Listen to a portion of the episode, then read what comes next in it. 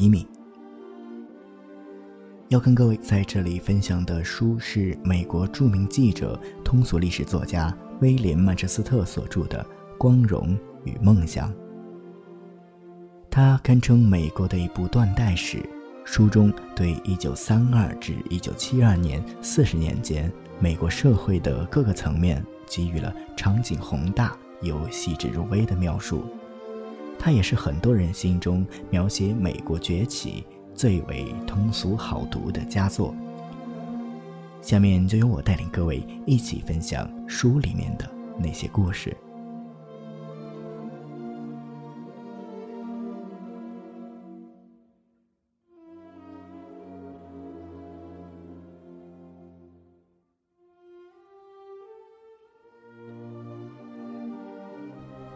新共和周刊》上写道：“罗斯福在竞选运动中所采取的是骑墙政策。”《时代周刊》也说，罗斯福在竞选运动中的形象像是一个精力充沛、心地善良、出身名门，但是缺乏大胆改革信心的人。这的确没有看错。罗斯福只是在九月二十三日向旧金山联邦俱乐部做过一次真正有激进意味的演说，后来就再也没有说过这样的话。当时他的思想主要还是保守的，他主张维持金本位制，平衡预算，让企业界自由竞争。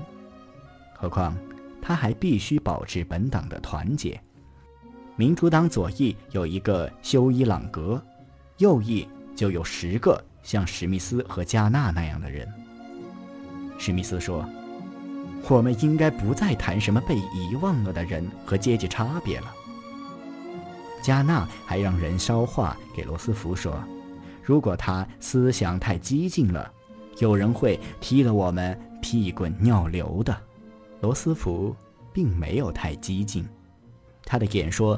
有不少自相矛盾的地方，有好些话似乎只反映出一种肤浅的乐观主义。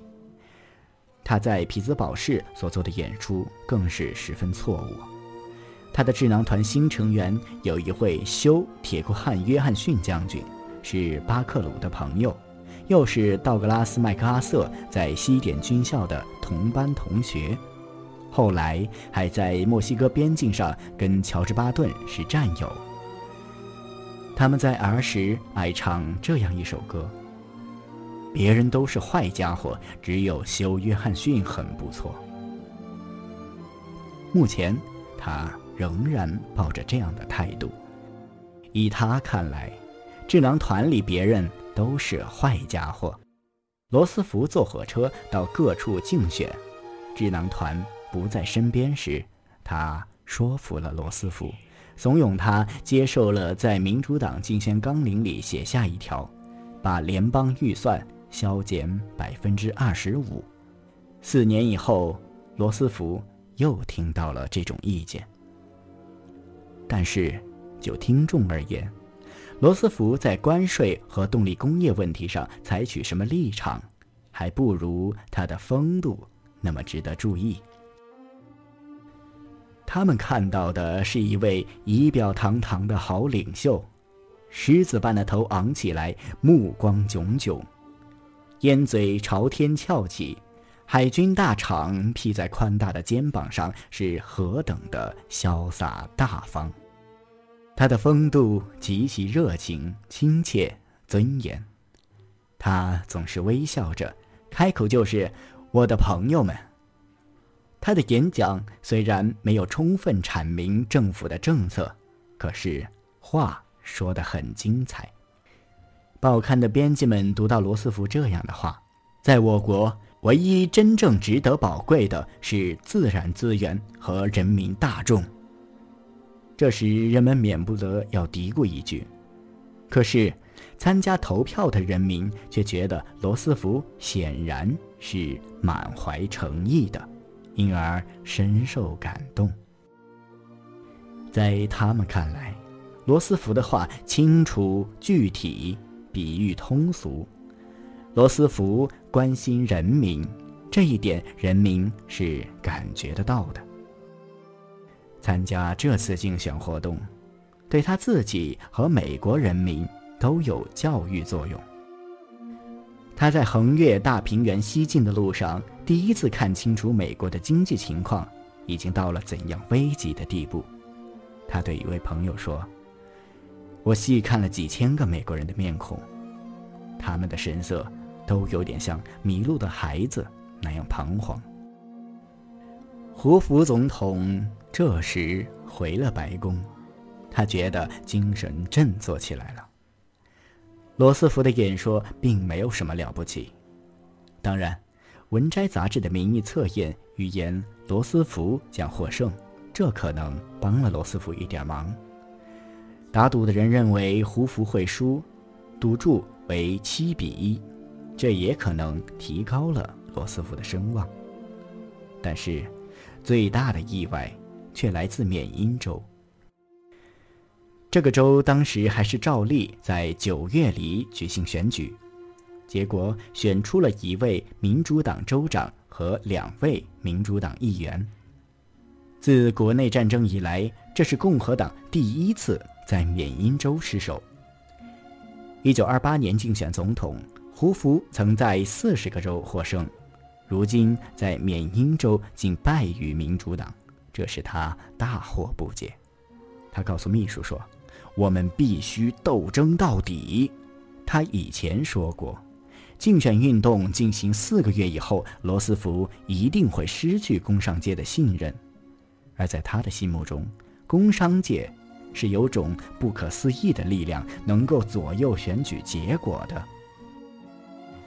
有些企业，例如福特汽车公司，事实上已经通知所有职工说，为了防止时局恶化，争取情况好转，你们一定要选胡佛当总统。但是，工人们显然不听老板的话。除此以外，共和党里还发生了惊人的叛党事件。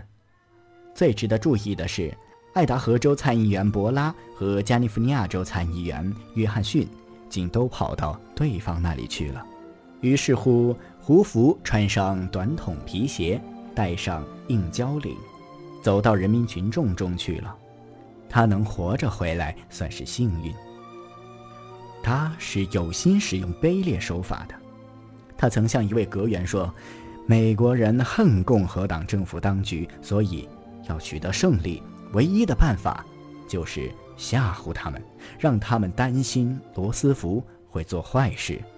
他在梅因州市谈到自己的关税政策时说：“如果保护关税取消了，成百上千的城镇就会变得一片荒芜，几百万个农庄就要长野草。”可是，听众却报之以嘲笑，还推着胡福车四处游行，车上。写着这样的标语：“不管胡福说什么，我们一定要达到目的，这不是瞎吹。”他在印第安纳波利斯市对听众说：“胡佛说的那些全是胡说八道、错话、空话、假话，破坏别人名誉的话、蠢话、血口喷人的话。”可是听众却报之以虚声。他在克利夫兰市保证。凡是好公民，他都要让他们有饭吃。可是，听众却轰他下台。在圣保罗市，他提到退伍军人请愿发补偿金被赶走这件事，说：“谢天谢地，我们在华盛顿还有一个好政府，懂得怎么对付乱民。”可是，听众怒吼起来。最糟糕的是在提的律师。这是一个有二十五万人需要救济的地方，他一到车站，等着他的人就嘘嘘作声，不断怪叫。袭警挥舞着警棍驱散了人群，但是，在胡福的轿车驶过时，沿途几万人挥着拳头高呼“绞死胡福”，标语上写着“打倒胡福，胡福是杀害退伍军人的凶手”。胡福把几十亿元白白送给银行家，还开枪打死退伍军人。后来有一个特工人员告诉一位记者说，从特迪罗斯福时代起，他就跟随历任总统到处游行，可是从来没有见过有人这样虚总统的，这样成群结队上街来对总统做蔑视手势的，真的太难看了。在群众示威时，特工处长斯特林望了一眼胡佛，只见他。面无人色，几乎说不出话来。他那列火车在情景凄惨的地区开过时，人们把鸡蛋和番茄向火车扔去。胡福不知怎么办才好，只得打电话请教前任总统卡尔文·柯立芝。柯立芝回话说他嗓子不舒服，而且我也不知道说些什么好，他感觉为难。是可以理解的，因为他那设在马萨诸塞州北安敦市的银行也要倒闭了。最后，他同意到麦迪逊广场花园去做一次演说。共和党人以为柯立芝是最有号召力的，花园一定会挤满了人，但事实不然，有三分之二以上的座位空着。气急败坏的招待员们跑到街上，苦劝过路行人进去听听唯一活着的卸任总统克里芝演说。会场里，共和党的忠实党徒向他热烈地鼓掌两分钟。他拿出手表，暗示这样一鼓，不免浪费了三百四十元的广播费。于是，掌声停了下来。有人喊道。卡尔的作风就是这样的嘛。但是，他已经失去了当年的风度，听众也不是他所熟悉的听众了。他说：“共和党认为应该促进工商业，工商业有了收益，普通人民的福利也就跟着上去了。”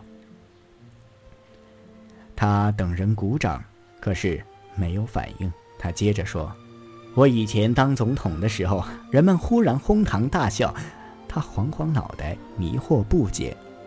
以前演说的时候，可从来没有人这样嘲笑过他呀。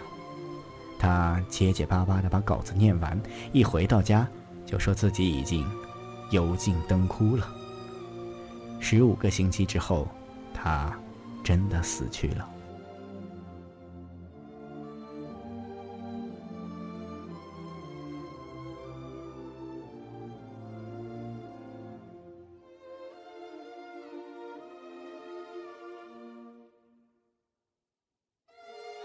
好了，今天的书就读到这里。我是主播一米，你也可以通过节目介绍中留下的新浪微博账号找到我。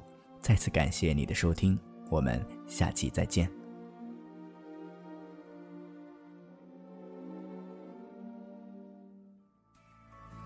本节目由静听有声工作室出品，在公众微信搜索“静听有声工作室”或“我爱静听有声”的完整拼音。